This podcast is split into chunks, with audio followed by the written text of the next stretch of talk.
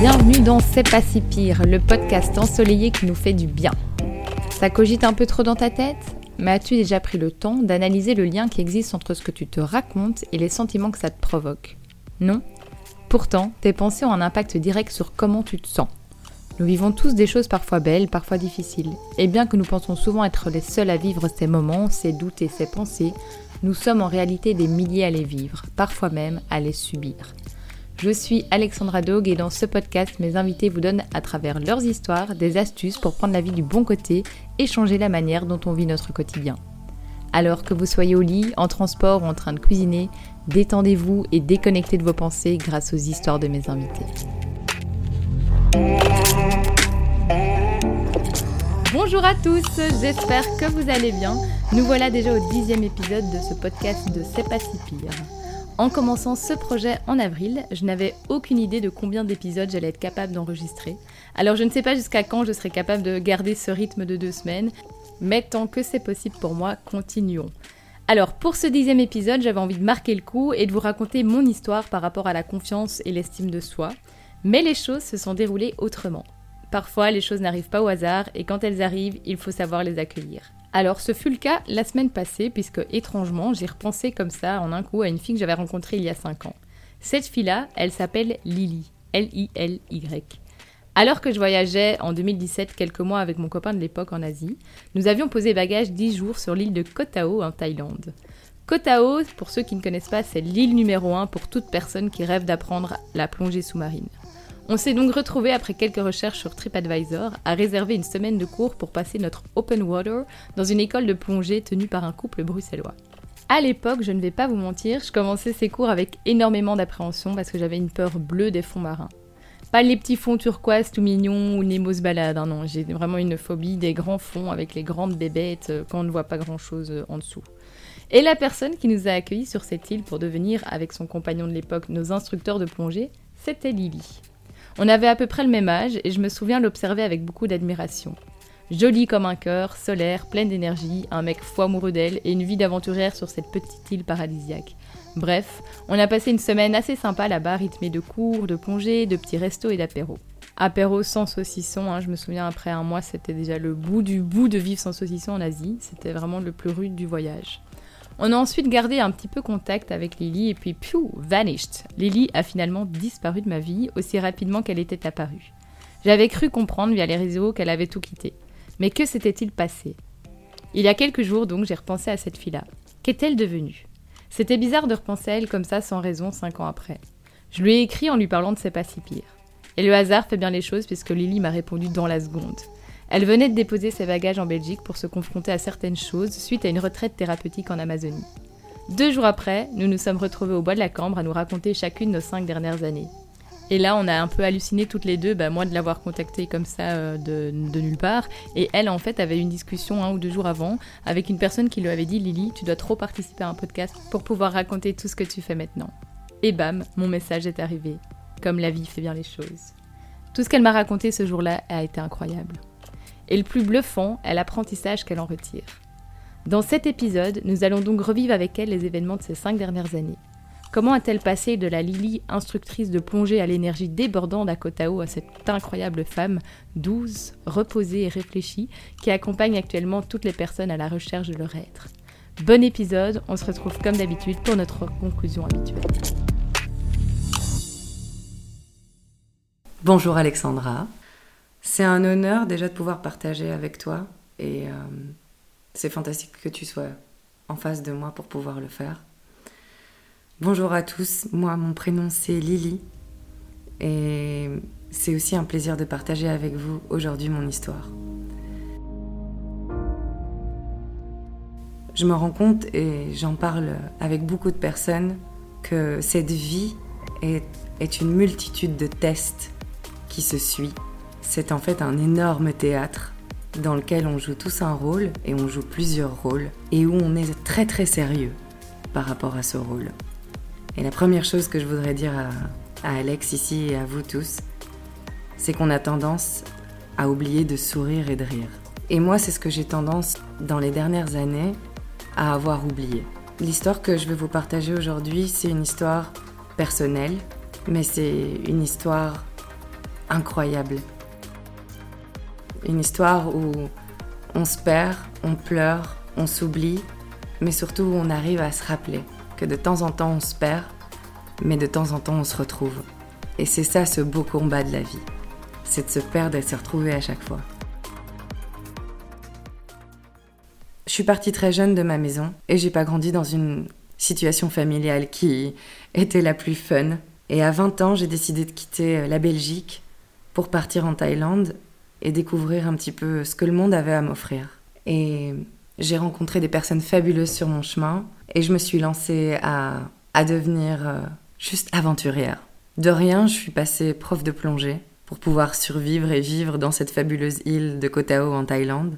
Et puis très peu de temps plus tard, j'ai ouvert mon club de plongée. Et c'était une fantastique aventure de pouvoir accueillir tant de personnes du monde entier, de pouvoir éduquer, transférer ma connaissance, ma joie de vivre. J'ai passé huit ans sur cette île. Et j'aime bien comparer cette île à Neverland. C'est vraiment une toute petite île, c'est un petit rocher au milieu de l'océan. Et j'ai vraiment passé ma vingtaine là-bas, à grandir comme un petit enfant, perdu sur ma petite île, à découvrir plein de choses, à faire plein d'erreurs, mais à m'éclater. Qu'est-ce que j'ai ri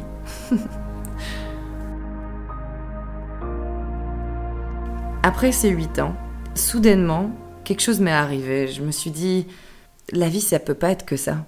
Je peux pas rester sur mon île toute ma vie et il faut que je découvre d'autres choses. J'ai bientôt 28 ans.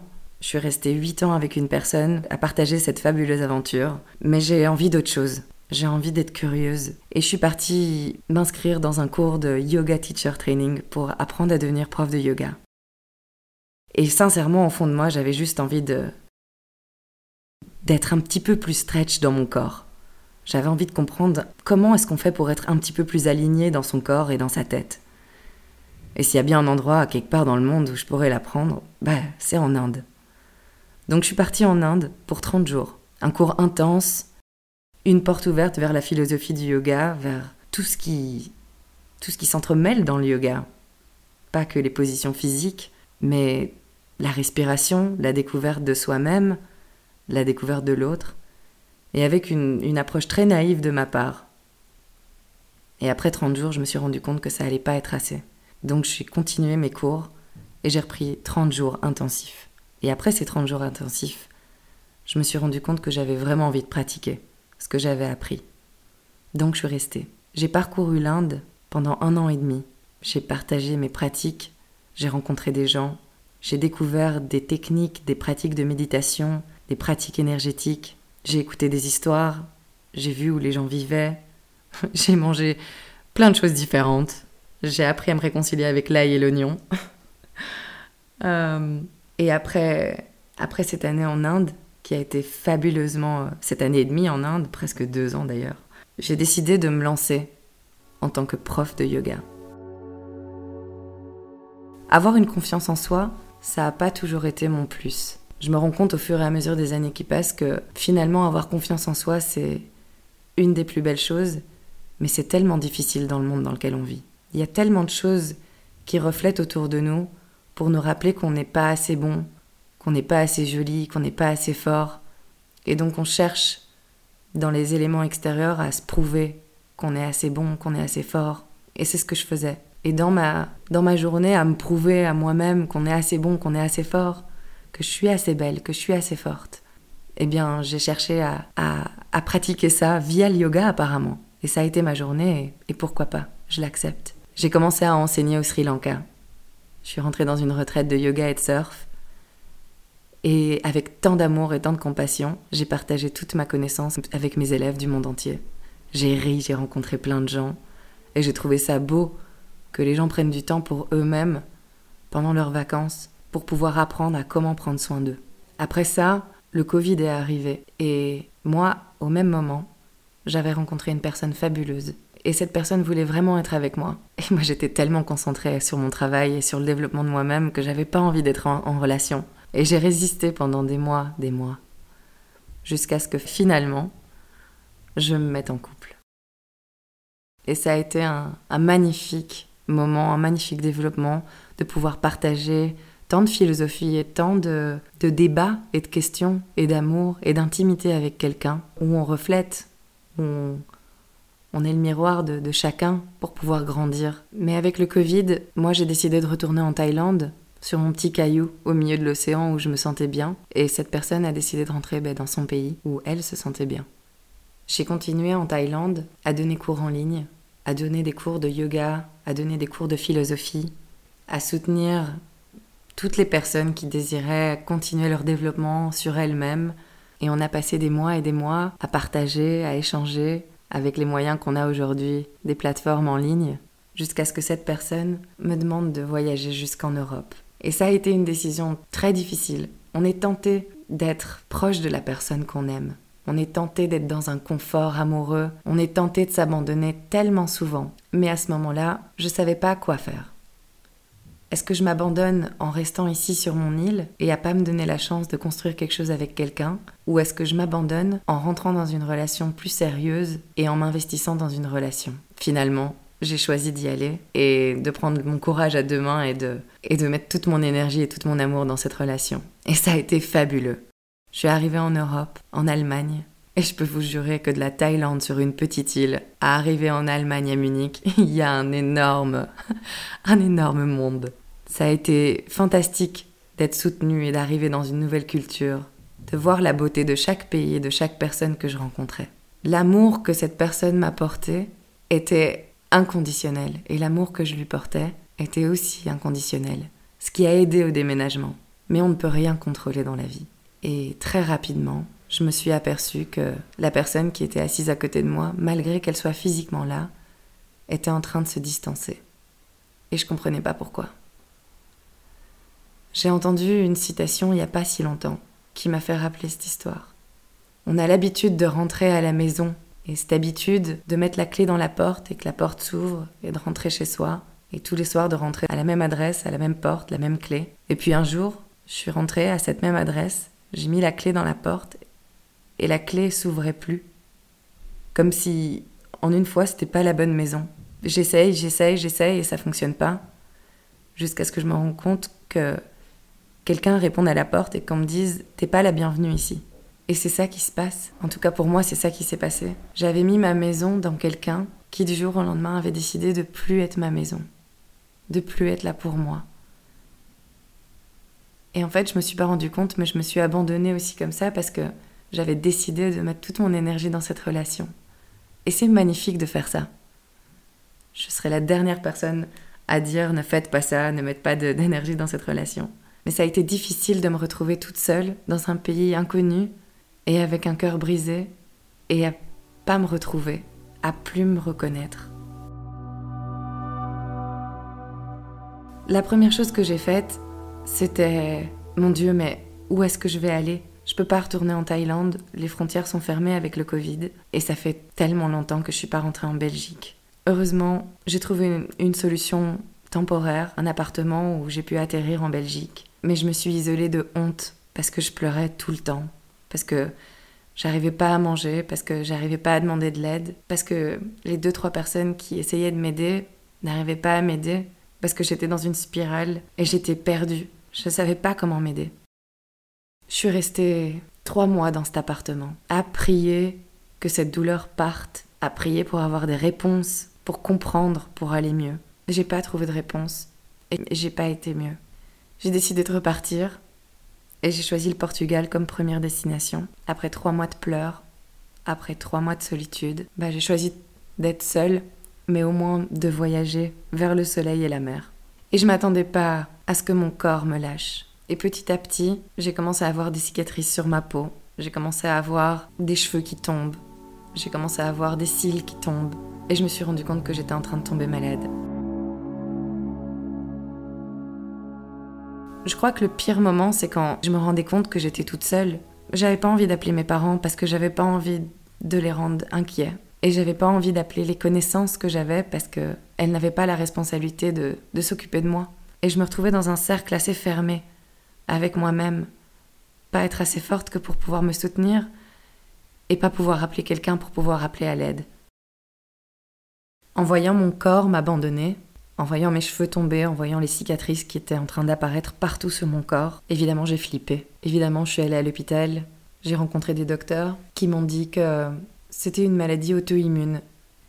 On appelle ça du psoriasis en gouttes. Et ce docteur a aussi bien précisé que normalement ça arrive que très localement, quoi, dans une petite partie du corps. Mais là, j'étais couverte, j'avais plus un centimètre de peau sain. J'étais en pleurs quand ce docteur m'a dit ça. Et je me souviens que ce docteur m'a répondu Mais mademoiselle, arrêtez de pleurer. Au moins vous savez ce que vous avez. Et même si on ne peut pas remédier à ce problème-là, le psoriasis c'est quelque chose qui ne part jamais, au moins vous savez comment vous pouvez vous aider. Et je me souviens qu'il m'a prescrit des crèmes que quand j'ai senti ces crèmes, sentait le pétrole. Je suis rentrée avec ces crèmes chez moi et évidemment fatiguée, fatiguée de tout ça, de toute cette journée depuis des mois. Je me suis mise à pleurer sur le sol de mon, de mon salon et je me suis dit je ne veux pas guérir avec des crèmes qui sentent le pétrole, ça n'a pas de sens.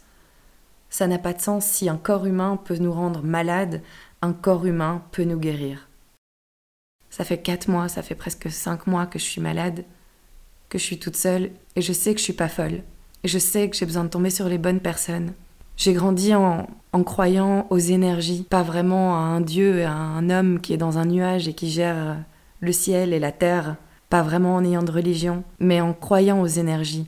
Et sur mon voyage, les gens que j'ai rencontrés et auxquels j'ai partagé de très très courts moments d'explication et d'échange, je leur ai expliqué en fait, je suis en train de mourir énergétiquement. Mon mental, ça va, il est là. Il me maintient éveillé. Mais mon énergie, elle est plus là. Et j'ai besoin de rencontrer quelqu'un qui me soutienne. Dieu merci, l'univers fait bien les choses. Après tant de marches, de distances, de kilomètres, j'ai rencontré une femme fantastique. Ma première guérisseuse Reiki, qui m'a regardé droit dans les yeux quand je lui ai dit que j'étais en train de mourir énergétiquement et qui m'a dit Eh ben écoute Lily, on va travailler ensemble et tu vas voir, tu vas te guérir toi-même. Et après tant de mois, entendre quelqu'un qui me remette sur ma route, ça m'a fait un bien fou. J'ai travaillé avec cette fabuleuse personne pendant quelques semaines, foncièrement avec moi-même. J'ai arrêté tout ce qui était chimique, que ce soit dans les produits que je mettais sur moi, j'ai changé mon alimentation, je suis passée végane. J'ai fait très attention à ce que je me disais, mentalement. J'ai continué ma pratique de yoga, j'ai été à la mer tous les jours, qu'il pleuve, qu'il vente, qu'il neige, j'y méditais et j'ai travaillé ma respiration. Et jamais une seconde je me suis abandonnée pendant ces semaines-là. Et après quelques semaines seulement, ma peau a changé. Et j'ai commencé à avoir une peau si belle et si douce que même un bébé en serait jaloux. à ce moment-là, je me suis rendu compte du pouvoir qu'on a sur soi-même, du pouvoir qu'on a pour se rendre malade et du pouvoir qu'on a pour se guérir. Ça a été tellement dur, je vais pas vous le cacher. J'ai clairement parcouru l'enfer. Et toute seule, j'en suis sortie de cet enfer. Mon ex-partenaire m'a recontacté à ce moment-là. Après six mois de silence, ma plus grande faiblesse, l'amour que j'ai pour cette personne, j'ai pas pu refuser. Je l'ai accepté à nouveau dans ma vie et je suis repartie en Allemagne. Et j'ai retenté l'expérience. Malheureusement, ça n'a pas fonctionné. Malheureusement, je me suis à nouveau oubliée. Mais cette fois, j'ai décidé de rester en Allemagne et de et j'ai décidé de d'essayer de de trouver mon chemin en Allemagne. J'ai pas su dire non à cette relation parce que cette relation me faisait grandir. Quand on est si bien avec une personne, est-ce qu'on est vraiment si bien avec une personne d'ailleurs? C'est une question que je me pose toujours aujourd'hui. Est-ce que j'étais vraiment bien avec lui? Est-ce que c'était sa manière de... l'amour qu'il avait pour, pour moi, la confiance qu'il avait en moi que j'aimais Ou est-ce que j'étais vraiment bien avec cette personne? Je sais pas. Mais en tout cas, j'étais accro à ça. Et pendant un an, malgré que on soit pas ensemble, on est resté ensemble. Un jour oui, un jour non. On est maître des décisions qu'on prend pour soi-même. Et il y a une autre citation qui me vient à l'esprit, c'est on choisit les cicatrices qu'on porte. ça tombe bien pour l'occasion. Après un an, en début de cette année, 2022, j'ai décidé de prendre l'excuse du mariage de, de ma cousine pour, pour commencer un voyage euh, en Amérique du Sud et en Amérique centrale. Ça a été un voyage super dur. Parce que euh, se perdre à ce point-là dans une relation et être consciente que personne va venir t'aider, que c'est toi qui décides de te perdre à chaque fois dedans, ça a été vachement difficile. Le voyage pour moi c'est à chaque fois une, possibilité, un échappatoire ou un apprentissage, mais j'aime prendre le voyage de cette manière-là. Je m'attendais pas à ce que ce voyage-là soit si personnel. Je m'attendais pas à ce que ça m'ouvre les yeux à ce point-là. J'avais peur de voyager et de rien imprégner dans mon voyage. De juste voyager pour voyager. De chercher des choses extérieures et que ça ne m'affecte pas et que j'en apprenne rien. Et donc juste de passer d'un endroit à l'autre. Et c'est ce que j'ai fait pendant les premiers mois. Je suis passée d'un endroit à l'autre. J'ai décidé au fur et à mesure de mon voyage quoi faire et où aller. Et je me souviens au Guatemala, j'étais en train de monter un volcan, donc pendant un trekking, et c'est un volcan actif. C'est un choix que j'ai fait parce que j'avais besoin de me sentir en vie. J'avais besoin de sentir la terre vibrer. C'est un trek super dur. Sérieusement, tu montes deux pas et le sol est tellement difficile et se maintient très peu sous tes pieds que tu dégringoles trois pas en arrière. C'est un combat mental que tu as avec toi-même pour pouvoir monter ce volcan. Et pendant toutes les heures où j'étais en train de monter ce volcan, je me disais tu peux le faire. Tu peux le faire. Tu peux le faire. Et ça a été super important, cette petite période de ma vie où j'ai tréqué ce volcan, parce que ça fait partie des choses qui m'ont aidé à me ramener à moi-même. Et c'est marrant parce que tout le monde est là pour des raisons différentes. Il y a des gens qui sont là pour voir la nature, il y a des gens qui sont là pour bah, parce qu'ils avaient rien d'autre à faire ce jour-là, et il y a des, des, gens qui sont là pour leur, euh, pour, leur, euh, pour leur journée personnelle. Et ça me tenait tellement à cœur. Et en fait, au fur et à mesure du voyage, je me suis rendu compte que c'était vraiment un voyage personnel. À un moment donné, je me suis retrouvée en Colombie, j'ai de la famille colombienne, et je me suis confrontée à, à des blessures très profondes que j'ai rencontrées dans ma famille, à apprendre à pas réagir mais à répondre face à des situations, face à l'apprentissage que j'avais, à me rappeler de où je viens. Ouais, c'est dur, mais la vie n'est qu'un grand théâtre où on est testé continuellement. Il faut s'en rappeler, de sourire et de rire. Et j'ai terminé ma journée au Pérou J'étais fatiguée. J'étais fatiguée de passer de pays en pays, à clairement chercher des informations et des aides pour me comprendre et pour me sentir vivante et entière à l'extérieur. C'est une retraite fabuleuse, la retraite que j'ai faite au Pérou. C'est une retraite de self-développement. C'est une retraite pour te permettre de voir les angles morts de ta personne. C'est une retraite de 15 jours dans la jungle amazonienne où on te coupe de tout de toutes les pollutions sonores, visuelles. T'as pas ton téléphone, t'as pas ta carte de crédit. En fait, on te crée un, endroit où tu peux te permettre de te découvrir sans être pollué par quoi que ce soit autour de toi. Et on travaille avec une tribu qui, eux, travaillent avec des plantes maîtresses. Et eux travaillent à une guérison générale, de base, de compassion et d'amour, et de guérison. Ça a été super intense de pouvoir être avec 20 personnes qui viennent pour différentes raisons, mais qui sont tous les uns les autres aussi blessés par la vie, tous ces gens qui ont oublié que c'est qu'un jeu. Et durant cette retraite, ça m'a mis des heures, des heures, des jours et des jours et des jours pour arrêter de d'être en résistance. Je me suis rendu compte de ça en plein milieu, que je suis complètement dans le contrôle, de contrôler les choses autour de moi pour pouvoir aller mieux et de pas voir les choses finalement, de pas me voir, de pas comprendre qu'en fait la vie, elle continue. J'ai pas d'impact ou de contrôle sur la vie. Bien sûr, j'ai un impact, mais j'ai pas de contrôle sur la vie. Et la réalisation que j'ai eue pendant cette retraite, ça a été de me rappeler que je suis tout aussi valable que quiconque sur cette terre, que je suis tout aussi jolie que toi qui m'écoutes. J'ai autant de valeur que la personne à côté de moi, et on mérite tous de se rappeler ça et le pouvoir qu'on a sur nous-mêmes quand on se rappelle de qui on est, les possibilités que ça crée et la compréhension que ça te donne pour comprendre finalement qu'on est lumineux nous-mêmes. On choisit les possibilités qui nous sont permises autour de nous.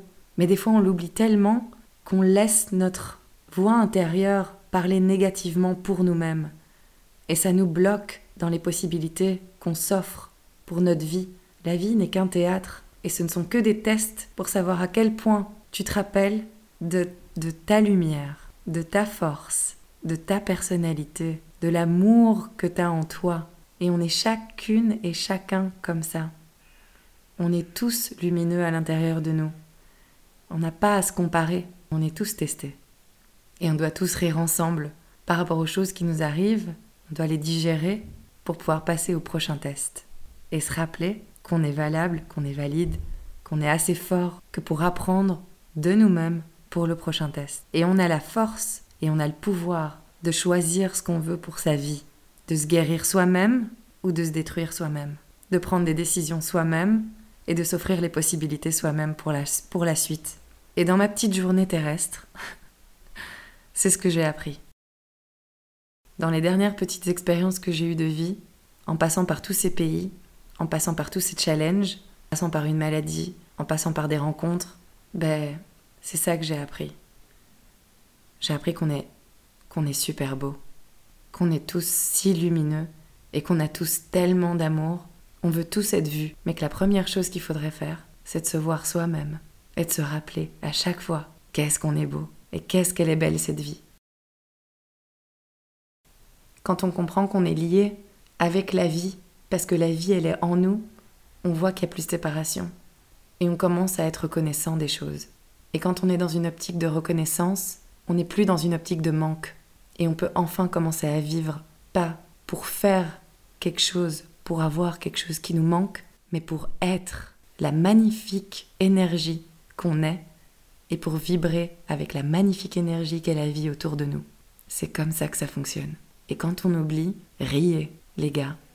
Riez à quel point la vie devient beaucoup trop sérieuse à vos yeux et rappelez-vous que tout ça n'est qu'un théâtre. Ce que cette histoire m'a appris, c'est de comprendre qu'il n'y a pas de destination finale. La, la fameuse phrase It's a journey a pris du sens, énormément de sens. On est toujours très pressé d'arriver à un point d'accomplissement.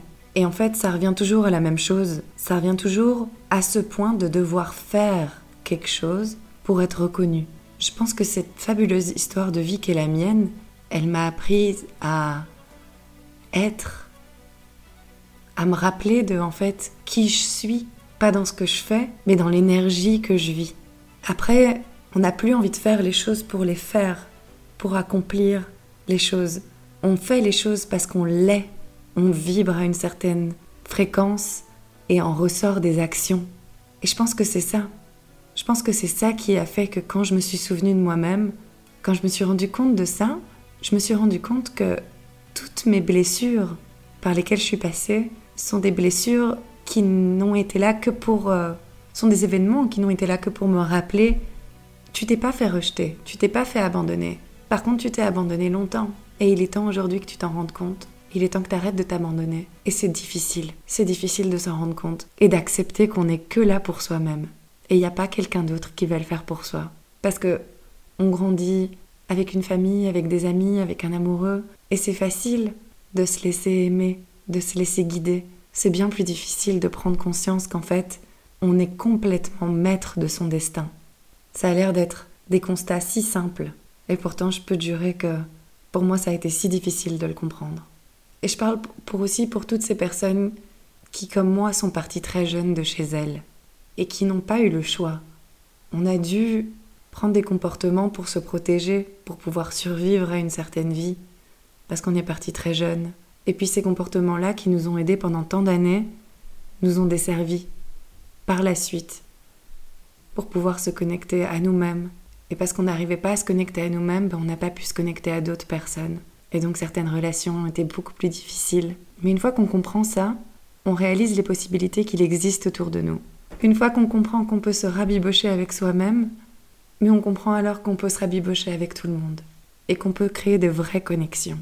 Et donc on comprend aussi quel est notre but. On comprend et on, on peut voir plus de clarté dans notre chemin de vie, dans notre chemin professionnel, dans notre schéma amoureux, dans notre schéma relationnel. Et tout le monde a un chemin de vie, puisque tout le monde a une vie. Et ce chemin de vie nous montre exactement là où on doit regarder pour pouvoir guérir ses blessures et arriver à avoir cette clarté durant notre chemin de vie. Ce que j'offre aux gens aujourd'hui, c'est ce que je me suis offert à moi-même. C'est de se rappeler. je crée des espaces pour les gens, pour que eux puissent se retrouver, eux puissent eux-mêmes se rappeler. Parce que finalement, je peux pas, personne peut faire le travail à la place de quelqu'un, mais on peut être guidé. Et certains outils fonctionnent pour l'un, d'autres outils fonctionnent pour l'autre. Et j'ai de la chance. J'ai énormément de chance d'avoir appris tant d'outils sur mon chemin que j'utilise aujourd'hui. Et mon approche, c'est de travailler les quatre corps. On joue sur ces quatre aspects, le mental, l'émotionnel, le spirituel et le physique, pour pouvoir déclencher une réaction ou pour pouvoir déclencher un mouvement finalement interne, mais via tous ces corps différents, pour que chaque personne puisse avoir un déclic, une perspective différente. Peut-être que si ce corps-là, physique, est en mouvement, peut-être qu'à ce moment-là, il y aura un déclenchement. Et c'est ce que je propose. Il m'a fallu 33 ans pour me réveiller et pour prendre soin de moi. Et avec toutes les années d'apprentissage et de pratique que j'ai eues avec les pratiques de yoga, les pratiques de Reiki, les bains sonores et les coachings, aujourd'hui c'est ce que je veux faire pour les autres. C'est maintenir un espace pour eux, pour qu'ils puissent se souvenir eux-mêmes.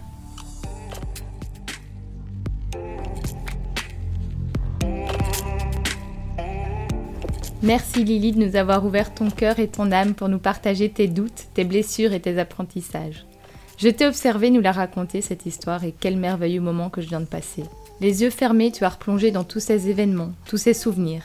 Je t'ai vu sourire, je t'ai vu rire, je t'ai vu verser quelques larmes, mais surtout être très reconnaissante en même temps d'être passée par toutes ces épreuves. Pour ceux qui me suivent sur Instagram, vous savez que j'apprécie sortir quelques citations de chacun de mes épisodes.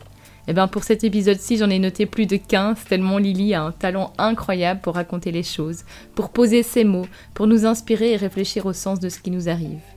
Alors la première citation importante de cet épisode pour moi est ⁇ On a tendance à oublier de sourire et de rire ⁇ Et c'est tellement vrai. On vit tous et toutes des phases de vie plus compliquées que d'autres. Et dans ces moments-là, on a tendance à ressasser ce qui ne va pas. À ne voir que l'événement qui nous chagrine et à ne pas voir et comprendre que ce qu'on est en train de traverser n'arrive pas par hasard. C'est là pour apprendre quelque chose, pour nous montrer des choses qui vont ensuite nous aider plus tard. Des exemples comme ceux-ci, j'en ai des tonnes. Je pourrais vous parler de mes trois ans douloureux à me remettre de mes ruptures amoureuses, mais là j'ai plutôt envie de vous parler de l'épreuve d'avoir perdu mon papa. Lui qui était en pleine forme au mois d'août ne l'était plus au mois de septembre. On a appris qu'il était malade. En décembre, il est parti sans que je n'ai pu lui dire au revoir, coincé sur le sol belge à cause de mon passe Covid qui était bloqué. En fait, j'avais eu le Covid 20 jours avant. Je n'étais donc plus du tout malade, plus contagieuse. Mais j'ai voulu respecter le souhait de mon papa à quand même faire un test PCR qui n'était pourtant pas obligatoire avant mon départ puisqu'il habitait en Espagne. Ce choix-là, d'avoir fait ce test PCR, a été l'élément qui a fait que je n'ai pas pu dire au revoir à mon papa. Mon chemin de vie avait choisi Tu ne diras pas au revoir à l'être que tu aimes le plus au monde. J'ai mis des semaines à rester bloqué là-dessus, à ressasser, à haïr le système, à haïr le monde, à haïr mon papa de m'avoir forcé à faire ce test, à m'haïr moi-même de l'avoir écouté, puis à culpabiliser, puis à me dire que j'avais fait bien les choses parce que j'avais respecté sa volonté, puis je me suis victimisée, et puis je me suis souvenu de la dernière conversation que j'avais eue avec mon papa, une horrible conversation qui ne nous ressemblait pas. Et puis un jour, 76 jours après son décès, une amie m'a accompagnée voyager au Mexique, ma petite Marino dont je parle souvent. Ce jour-là, je me suis rappelé que j'avais eu tendance à oublier de sourire et de rire. Je me souviens dans l'avion, j'avais noté tout ce qui avait été positif dans tout ça. Et là, j'ai vu tout cet amour que j'avais reçu depuis des mois, tout ce soutien, c'était merveilleux. J'ai vu ce petit bout de femme qu'est Marino à côté de moi et je me suis dit mais qu'est-ce que j'ai de la chance de l'avoir dans ma vie et qu'elle m'accompagne ici. J'ai vu la force incroyable que j'avais pour me relever de moments douloureux, j'ai vu ce que j'avais en moi et j'ai vu mon papa soulagé d'être parti en gardant sa dignité surtout. Alors j'ai souri et j'ai réappris à rire. Chaque épreuve est là pour nous développer, nous rendre meilleurs. Je sais que c'est douloureux, mais rien n'arrive par hasard. Si on vit ça, c'est pour apprendre quelque chose. Alors sourions, la vie est qu'un jeu, relevez le test qu'elle vous donne. Deuxième point de cette magnifique histoire, c'est le courage qu'a eu Lily à plusieurs reprises de quitter un endroit et de recommencer. Elle nous le dit, sa vie était assez incroyable sur sa petite île de Neverland, mais elle ressentait quelque chose d'inexplicable au fond d'elle. Elle avait envie d'autre chose, elle avait envie d'être curieuse. Vous est-il déjà arrivé de ressentir ça? Pour ma part, oui, mais je quittais quelque chose qui ne me plaisait pas. Le choix avait donc été très facile. J'admire tous ceux qui arrivent à prendre action et à aller chercher des choses en eux alors qu'ils vivent déjà des choses extraordinaires. C'est une énorme inspiration. Il ne faut pas se satisfaire de quelque chose si on sent au fond de nous qu'il y a plus à aller chercher. Mais il faut être courageux. Et cette chose à aller chercher, attention, ce n'est pas des choses à accomplir ou à avoir pour être heureux. La vraie quête, c'est d'aller chercher qui vous êtes, qu'est-ce qui vous anime, quelles sont vos valeurs. Une fois que vous aurez fait ce travail, il vous sera beaucoup plus facile d'être en équilibre avec ce que vous avez envie de faire. Bref, il faut être pour faire et non faire pour être. Essayez de penser à ça après cet épisode. C'est un exercice de longue haleine, hein, mais c'est très intéressant. Comme Lily le dit si bien, il y a tellement de choses qui reflètent autour de nous pour nous rappeler qu'on n'est pas assez bon, pas assez joli, pas assez fort. Et donc on cherche dans des éléments extérieurs à être assez bon, assez beau, assez fort. Eh bien ne cherchons plus dans les éléments extérieurs. Cherchons en nous, cherchons qui nous sommes. Un autre élément encore que j'ai envie de relever dans cet épisode, il y en a beaucoup, je vous l'avais dit, c'est la relation amoureuse. Comme le dit si bien Lily, elle avait mis sa maison dans quelqu'un qui du jour au lendemain n'avait plus envie d'être sa maison. Lily s'est perdue dans cette relation. Elle nous offre un message très fort lorsqu'elle nous avoue s'être perdue, avoir été consciente qu'elle seule pouvait au final céder, car elle en était la seule responsable. C'est elle qui s'était mise dans cette situation. Combien de fois n'ai-je pas fait cela également? Toute cette histoire m'a un peu fait penser justement à ce voyage en Asie où j'ai rencontré Lily. Ce diplôme de plongée, par exemple, quand je réfléchis, je ne le passais pas pour me rendre fière moi. Non, je l'avais fait pour avoir de la valeur aux yeux de mon partenaire. Pareil, je me souviens d'un trek de 4 jours où l'arrivée au dernier village, je ne savais plus mettre un pied devant l'autre. J'étais dans une souffrance mentale et physique extrême. J'étais dans une telle souffrance, mais j'ai continué jusqu'à m'effondrer à l'arrivée. Non pas pour moi, mais pour le rendre fier lui. C'est quand même très grave. Alors oui, c'est beau l'amour, bien sûr, mais quand on fait les choses non pas pour soi, mais pour voir sa valeur dans l'autre, ce n'est plus ok. Aujourd'hui, j'aspire vraiment à pouvoir recommencer une relation sans en faire ma maison. Et faire les choses pour moi, pour correspondre à mon être à moi, et non plus pour quelqu'un d'autre. Bien sûr, je dis pas là qu'il ne faut pas faire des choses pour faire plaisir à son partenaire, hein, que du contraire. Je dis juste que votre valeur, vous devez l'avoir de vous-même. Vous êtes beau, vous êtes fort, il y a d'office quelque chose en vous qui vibre. Trouvez cette chose. Alors un autre sujet, mais que je ne vais pas creuser, c'est bien sûr la maladie. Ça fait vraiment écho avec l'épisode 7 de C'est pas si pire, lorsque Sian a changé sa façon de vivre pour guérir d'elle-même de la sclérose en plaques. Une nouvelle fois, on réalise dans cette histoire que si un corps humain peut nous rendre malades, un corps humain peut nous guérir. Je trouve cela un magnifique message d'espoir. Un épisode d'ailleurs arrive très bientôt sur la maladie, sur ma maladie. La vie est un grand théâtre où on est testé continuellement, vous l'aurez compris. Alors si vous êtes actuellement dans une phase de vie plus difficile, bah, profitez-en. Cette phase est là pour vous offrir un apprentissage. Et si vous êtes perdu, vous ne savez pas par où commencer pour vous relever, commencez juste par avoir envie d'aller mieux. Lily accompagne de nombreuses personnes sur ce chemin, cette journey, comme elle aime me le répéter. Je rigole parce qu'on aime bien répéter ce mot-là toutes les deux. It's just a journey. On n'est donc pas à la fin de ce beau voyage de notre vie. Plein de belles choses vont encore se passer, des choses difficiles aussi. Et vous pouvez accélérer cela en prenant la décision de vous aider vous-même au plus vite. Comment? Il y a plein de solutions, plein de pistes. Voyagez, lisez, écoutez des podcasts, écoutez c'est pas si pire, écrivez, regardez-vous dans le miroir et voyez en vous la beauté de la personne que vous êtes. Faites-vous aussi accompagner dans ce voyage. Lily, par exemple, sans en faire sa publicité, hein, parce que c'est pas du tout euh, notre envie de l'épisode, accompagne des dizaines de personnes à se reconnecter à eux-mêmes, à leur nature grâce à divers programmes, dont un programme incroyable de 21 jours qu'elle a elle-même créé pour nous accompagner à nous donner du pouvoir et à nous reconnecter aux outils qu'on a en nous, pour trouver la sécurité, la liberté et nous rappeler de notre véritable essence. Alors peut-être que le coaching c'est pas quelque chose pour vous et vous êtes plutôt à vouloir partir en vacances et vous retrouver. Eh ben c'est aussi quelque chose qui peut se faire puisqu'elle organise également une retraite du 14 au 22 octobre en Espagne à Tarifa. Tarifa qui est bien connue pour son kitesurf il me semble. Et donc lors de cette petite retraite, eh ben, vous allez pouvoir vous reconnecter à la nature, vous reconnecter aux autres et surtout à vous-même. Donc si cela vous intéresse, je vous invite vraiment à suivre Lily sur Instagram. Donc son compte s'appelle Lily L-I-L-Y-R underscore coaching ou via son site internet où elle explique son programme des 21 jours, la retraite, ses cours de yoga, etc. sur lilyromero.com, donc L-I-L-Y romero.com. C'est sur cette belle note d'espoir qui vous montre que tout n'est pas perdu puisque it's just a journey et que vous pouvez dès à présent reprendre votre vie en main. Et au final, je dis ça, je dis rien, hein. mais c'est quand même pas si pire tant qu'on se rappelle de qui on est et qu'on n'oublie pas de rire et de sourire.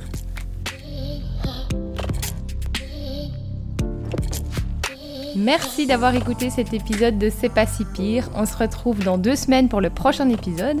Et en attendant, n'hésitez pas, s'il vous plaît, à me soutenir en vous abonnant à mon podcast et en me laissant surtout une évaluation, que ce soit sur Spotify ou sur Apple Podcast. Vous avez une histoire inspirante à nous raconter et qui peut aider notre communauté Contactez-moi sur l'Instagram de C'est pas si pire. À bientôt.